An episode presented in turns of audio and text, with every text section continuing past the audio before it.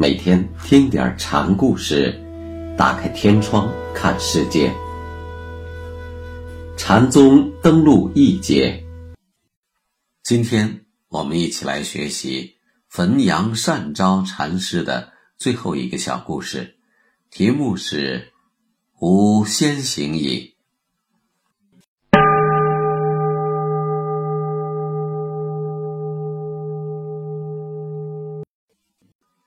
隆德府的府尹李侯与单昭有过交往，闻汾阳的大名，就准备把承天寺主持的职位给了单昭。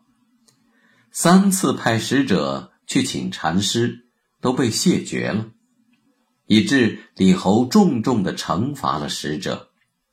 再次来请单昭时，使者恳切地说：“这回。”一定得要禅师和我一同去呀，不然的话，我只有死路一条了。使者出言痛切，禅师笑着说：“我已老病在山，本不能出山了。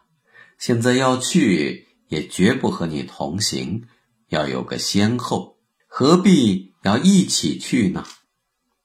使者听单昭这么说。以为禅师答应了他，满心欢喜地说：“禅师既然答应了，先去后去，就由您定准吧。”禅师便令门人设了饭食，并化了装束。吃过饭，禅师说了一声：“吾先行矣。”停下筷子，就作画了。使者这才明白先后的意思，看来。他也得行了，只是要在禅师之后。